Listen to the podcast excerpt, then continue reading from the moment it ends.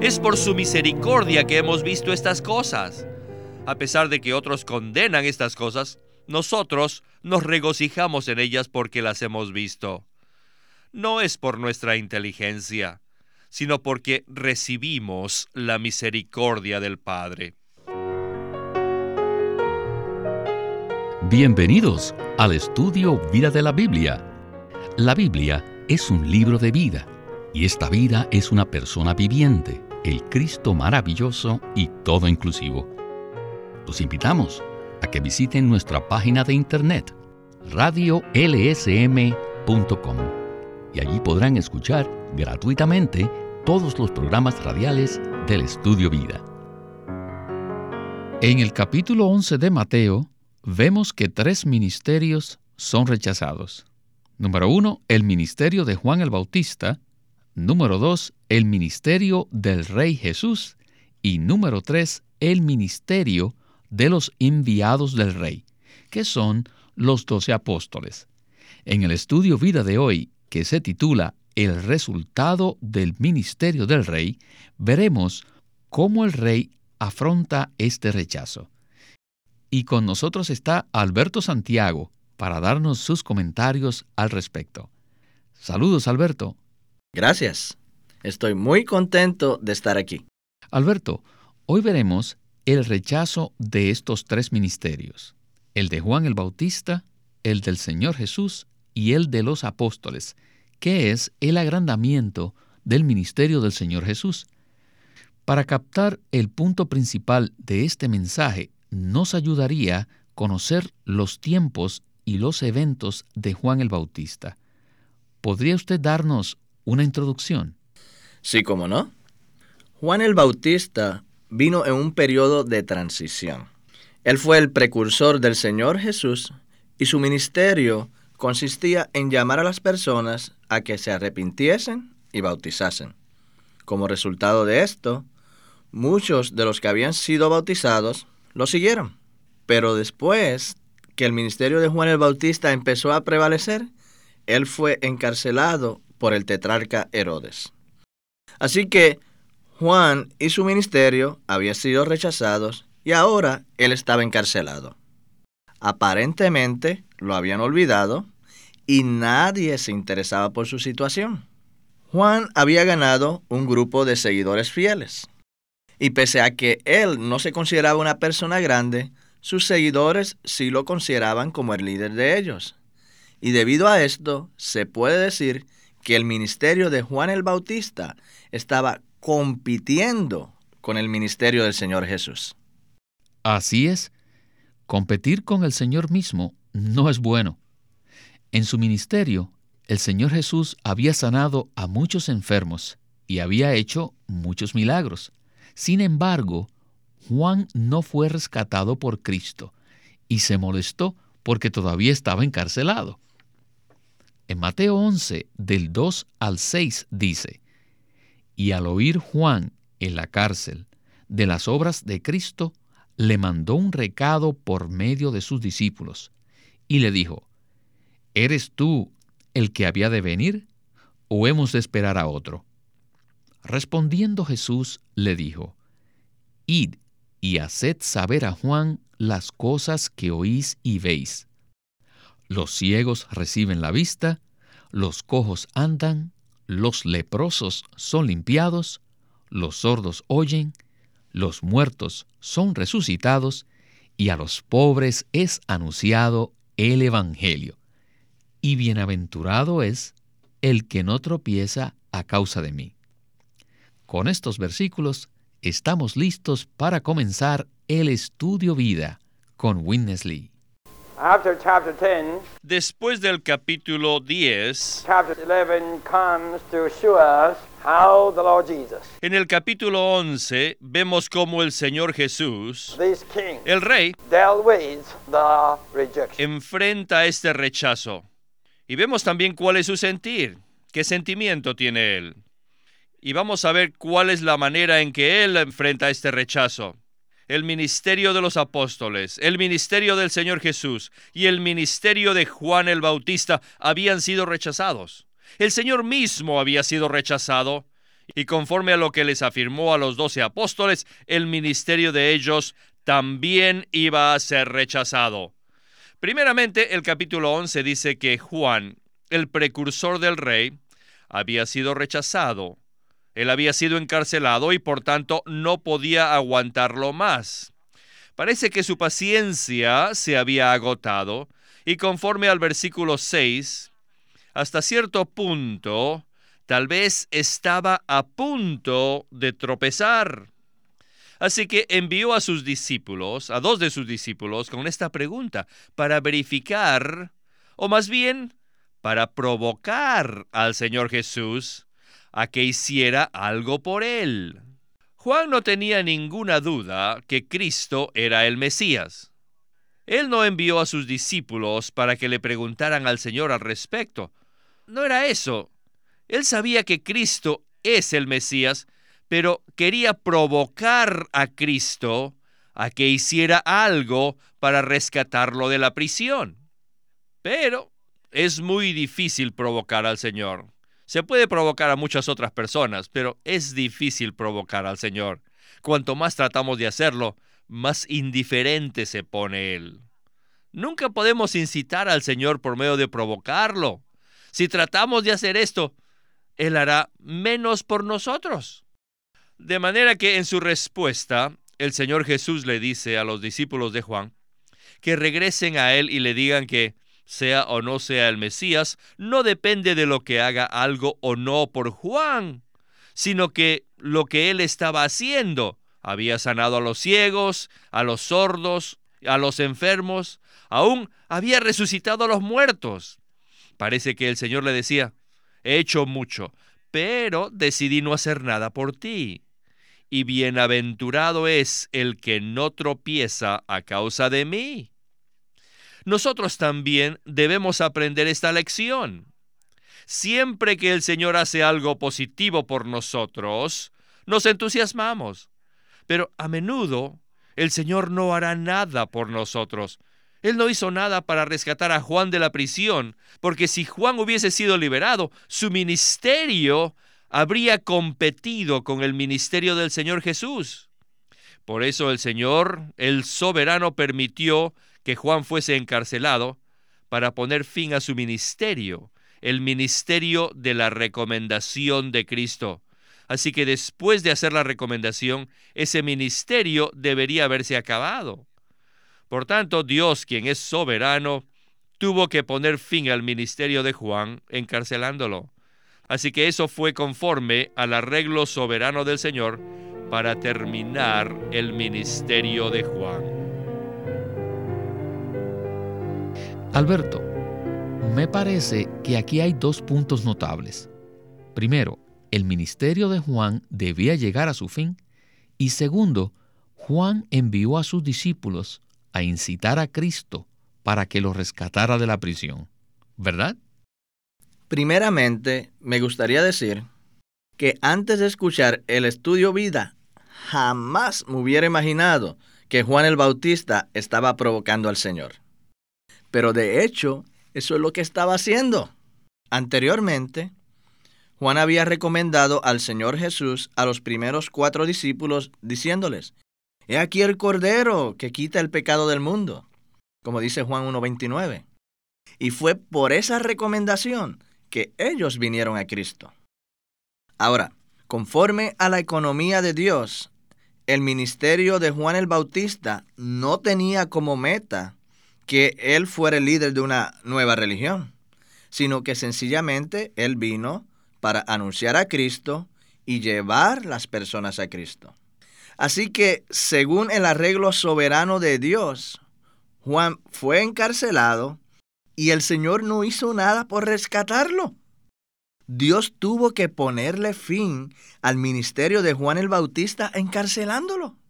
Cristo había ayudado a muchos, pero no rescató a Juan de la prisión. Eso fue porque Juan no debía haber continuado con su ministerio, ya que estaba compitiendo con el ministerio del Señor Jesús. De hecho, en el capítulo 3 del libro de Juan, en varias porciones, nos muestra este asunto, que ciertamente el ministerio de Juan estaba compitiendo con el del Señor.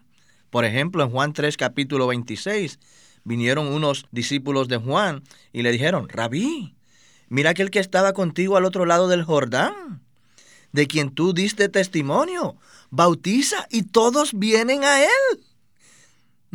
Estaban celosos. Dice, ¿qué pasa? Nos están ganando. y aún en el capítulo 4, versículo 1, dice que había un rumor alrededor.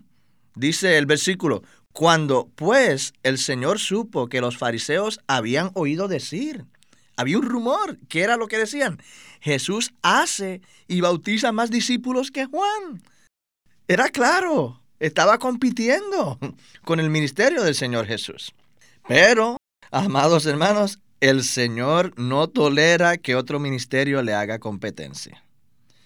Así que después de haberlo recomendado, el ministerio de Juan el Bautista debía haber acabado. En Mateo 11:6 dice, Bienaventurado es aquel que no tropieza a causa de mí. Esta palabra implica que tal vez Juan el Bautista estuviera a punto de tropezar a causa del Señor, porque el Señor no actuó por su beneficio según la manera que Juan esperaba. El Señor le exhortó a que tomara el camino que él había designado para él, a fin de que fuera bendecido. Amén. Pero, sin embargo, en la siguiente parte del mensaje veremos que el Señor evalúa positivamente a su precursor. El versículo 11 dice, De cierto os digo, entre los que nacen de mujer no se ha levantado nadie mayor que Juan el Bautista, pero el más pequeño en el reino de los cielos mayor es que él. Regresemos a nuestro estudio vida. Luego, el Señor le dijo a las multitudes lo que era Juan. Juan era un gran profeta. Juan el Bautista era mayor que todos los profetas que habían venido antes que él, aún mayor que Elías e Isaías. Sí, Juan fue mayor que todos los profetas, pero no estaba en el reino. Comparado con los profetas del Antiguo Testamento, Juan era mayor, pero comparado con los santos del Nuevo Testamento, él era el menor. El versículo 11 dice que el más pequeño en el reino de los cielos mayor es que él. Aunque Juan el Bautista estaba cerca a Cristo, no estaba tan cerca a Él como lo estamos nosotros, los que constituimos el reino en el Nuevo Testamento, porque Él mora en nosotros. Cristo está en nosotros y nosotros estamos en Él y hasta podemos decir, para mí el vivir es Cristo. Debido a que Cristo está mezclado con nosotros, la relación que tenemos con Él es muy íntima. Es lo más íntimo, porque estamos en Él. Él está en nosotros. Estamos mezclados con Él. Primera de Corintios 6, 17 dice, pero el que se une al Señor es un espíritu con Él. Estamos tan cerca de Él que hasta somos uno con Él. ¿Qué más cerca de Él podríamos estar? No hay una relación más íntima que esta. Por eso somos los más grandes que todos los que nos precedieron. Ahora bien, ¿Qué factor determina que seamos los más grandes? Claro, Él es el factor determinante. Cuanto más cercanos estemos a Jesús, mayores seremos. ¿Acaso no es esta una bendición? Todos debemos entender en qué era estamos. Pedro, Juan y Pablo se encontraban en el principio de la era del reino, pero nosotros estamos en la conclusión de la era del reino. ¿En qué etapa preferiría estar usted? ¿En el principio o al final? Oh, ustedes quisieran estar en el medio. Miren, Martín Lutero y otros grandes hombres como él estaban en el medio. Pero aleluya, nosotros no estamos en el principio ni en el medio, sino que estamos ¿dónde? Sí, al final. Aquí en la conclusión, todo es mejor, es más elevado y más rico. Pues bien, Alberto, para muchos que han estudiado la Biblia, este ha sido un misterio. Juan el Bautista era un gran profeta, mayor que Elías e Isaías. Sin embargo, no estaba en el reino de los cielos. ¿Cómo usted nos explica esto? Bueno, el ministerio de Juan se llevó a cabo durante un periodo de transición. Él fue un profeta mayor que todos los profetas que le precedieron, pero fue menor que todos aquellos que vinieron después de él. Todos los profetas anteriores a Juan el Bautista solo profetizaron que Cristo vendría, pero Juan testificó que Cristo ya había venido. Los profetas anteriores a Juan anhelaban la venida de Cristo, pero Juan lo vio a él. Por consiguiente, él era más grande que todos los profetas anteriores. Ahora, a pesar de que Juan vio al Cristo encarnado y lo presentó al pueblo, con todo y eso, el Cristo resucitado no moraba en él, pero sí mora en los ciudadanos del reino. Aleluya. Por eso Juan era menor que el más pequeño en el reino de los cielos. Juan solo pudo decir, he aquí el Cristo. Pero los ciudadanos del reino pueden decir, para mí el vivir es Cristo, como dice Filipenses 1:21. Hermanos, es un gran privilegio que Cristo mora en nosotros, que estemos unidos a Él y Él se mezcle con nosotros. Como dice Primera de Corintios 6:17, pero el que se une al Señor es un solo espíritu con Él. Oh, esto es maravilloso. Amén. Juan pudo estar con Jesús, pero nosotros tenemos a Cristo en nosotros. Bueno, en la última parte veremos que el Señor Jesús reconoce la voluntad del Padre y lo alaba. Los versículos claves aquí son el 26 y el 27, que dicen, Sí, Padre, porque así te agradó. Todas las cosas me fueron entregadas por mi Padre, y nadie conoce al Hijo sino el Padre, y nadie conoce al Padre sino el Hijo, y aquel a quien el Hijo lo quiera revelar. Continuemos con nuestro estudio vida de hoy. Luego el versículo 26 dice, Sí, Padre, porque así te agradó. Le agradó al Padre que el Hijo fuera rechazado. ¡Qué tremendo es esto! El Padre estaba contento de ver esto. ¡Qué increíble! ¿Creen ustedes esto? Qué difícil es creer esto. Muy difícil. El Señor alabó al Padre, Señor del cielo y de la tierra, por todas las cosas. Te enaltezco, Padre, por tal situación. Todas las cosas en el versículo 27 se refieren al remanente, al remanente del pueblo que el Padre dio al Hijo. Todos los que siguieron al Señor Jesús fueron entregados al Señor por el Padre. El Padre le había entregado Juan a Cristo. Varias veces el Señor Jesús declaró que todo el que viene a Él es debido a la voluntad de Dios. Pedro, Juan, Jacobo y Andrés formaban parte del remanente que el Padre había entregado al Hijo. El Señor Jesús dijo en Juan 6:37, Todo lo que el Padre me da, vendrá a mí, y al que a mí viene, por ningún motivo le echaré fuera. Y en el versículo 27 dice, Nadie conoce al Hijo sino el Padre, y nadie conoce al Padre sino el Hijo, y aquel a quien el Hijo lo quiere revelar. Esto es importante. Todos debemos adorar al Padre por su misericordia, por traernos aquí. Todo es por Él. Él recobrará la vida del reino y Él tendrá su remanente, o sea que Él recobrará su reino. Ahora Él está recogiendo su remanente. Es muy difícil para nuestro hombre natural entender dónde nos encontramos. Nos encontramos en una completa oposición contra el reino de las tinieblas. Por esa razón, el maligno no está dispuesto a permitir que la gente conozca las cosas del Padre, del Hijo y del recobro del Señor. Por eso necesitamos la misericordia de Dios. Es por su misericordia que hemos visto estas cosas. A pesar de que otros condenan estas cosas, nosotros nos regocijamos en ellas porque las hemos visto. No es por nuestra inteligencia, sino porque recibimos la misericordia del Padre.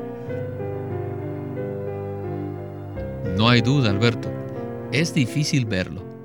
¿Usted se imaginaba que al Padre le agradó que su Hijo fuera rechazado y que además el Padre hoy está recogiendo su remanente?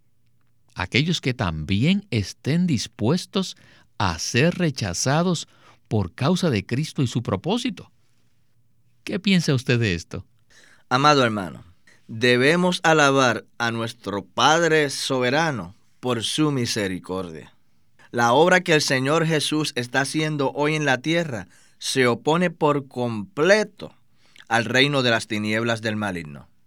Por esta razón, no hay duda de que también seremos rechazados. Así como estos tres ministerios fueron rechazados, el ministerio de Juan el Bautista, el ministerio del Señor Jesús y aún el ministerio de los apóstoles, también nosotros si estamos entregados incondicionalmente al Señor Jesús y a su propósito eterno, también seremos rechazados y perseguidos. Hoy día el Señor está recogiendo su remanente según su grande misericordia. Él está recogiendo a todos aquellos que están dispuestos a ser rechazados por los sabios y entendidos, como dice el versículo 25. Él está recogiendo a todos aquellos que nos abren su ser para escuchar lo que Dios habla y para ver lo que Él revela en su palabra. Finalmente, en esta porción de la Escritura, no solamente hemos visto el rechazo del ministerio del Señor Jesús, sino que también hemos visto la manera de cómo enfrentar tal rechazo. Lo enfrentamos diciendo, Padre, te alabamos. No quejándonos, sino diciendo, Padre, te alabamos, porque escondiste estas cosas de los sabios y entendidos y las revelaste a los niños. Agradecemos al Señor Jesús por su misericordia que nos alcanza y nos introduce en estas cosas que muchos rechazan. Pero el camino permanece abierto para todos a fin de que reciban y vean estas cosas maravillosas que han sido escondidas de los sabios y entendidos. Al Padre le agrada dar esta revelación a los niños. Amén. Necesitamos mucha misericordia de Dios para que cuando seamos rechazados no provoquemos al Señor para que haga algo por nosotros, sino que sigamos el ejemplo del Señor mismo y alabemos al Padre por todo. No hay duda, Alberto, que esto es un gran contraste. El mensaje de hoy es muy profundo y agradezco al Señor que por su misericordia lo hemos escuchado. Y a usted, muchísimas gracias por sus comentarios y que pronto nos acompañe nuevamente. Oh, ha sido un gran placer el estar nuevamente aquí con ustedes.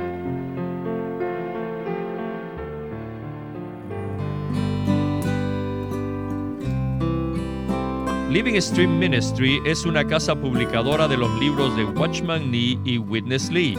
Y queremos decirles que entre ellos hay uno titulado Mensajes para Creyentes Nuevos, escrito por Watchman Nee.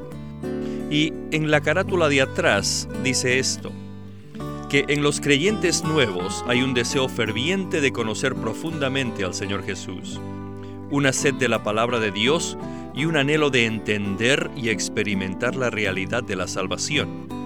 En estos 24 mensajes llenos de profundidad, aunque de fácil lectura, Watchman Nee guía a los creyentes nuevos por alguna de las experiencias más importantes que han de atravesar, proporcionando la ayuda necesaria para que maduren en el Señor y crezcan juntamente con los demás creyentes.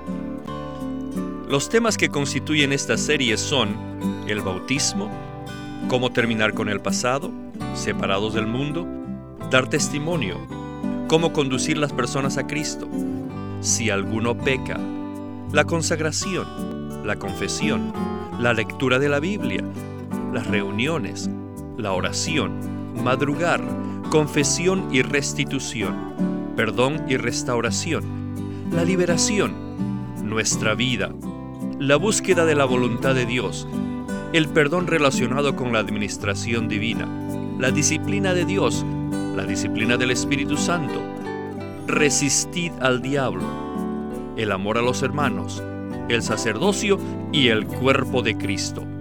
Estos son los títulos que están dentro de esta serie nueva titulada Mensajes para Creyentes Nuevos, escrito por Watchman Nee.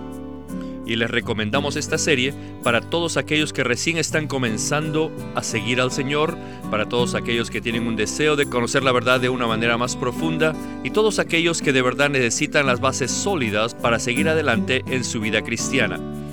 Y usted puede obtenerlo en su librería cristiana más cercana o llamándonos para pedir más información cómo obtenerlo. Y les recomendamos de verdad esta serie de mensajes dados por Watchman Nee titulado Mensajes para Creyentes Nuevos. Queremos animarlos a que visiten nuestra página de internet libroslsm.com. Allí encontrarán los libros del ministerio de Watchman Nee y Witness Lee. Una vez más, libroslsm.com o llámenos a nuestro teléfono gratuito 1-800-810-1149. 1-800-810-1149. Además, si desean, pueden comunicarse con nosotros enviándonos un correo electrónico a estudiovida.lsm.org. Una vez más, estudiovida.lsm.org. Queremos presentarles la versión recobro del Nuevo Testamento. ¿Y por qué tenemos esta versión recobro? Debido a que a través de los siglos el Señor ha recobrado muchas verdades de su economía entre los hombres. Desde los días de Martín Lutero en particular, este recobro ha progresado constantemente. Las verdades recobradas y la herencia de los creyentes deben ser poseídas y disfrutadas por todos los creyentes hoy día. El Nuevo Testamento versión recobro reúne en un solo tomo todos estos aspectos notorios del recobro de la verdad y la experiencia de la vida cristiana. Visiten nuestra página de internet libroslsm.com. Allí encontrarán la Santa Biblia versión recobro con sus notas explicativas, varias publicaciones periódicas y libros en formato electrónico. libroslsm.com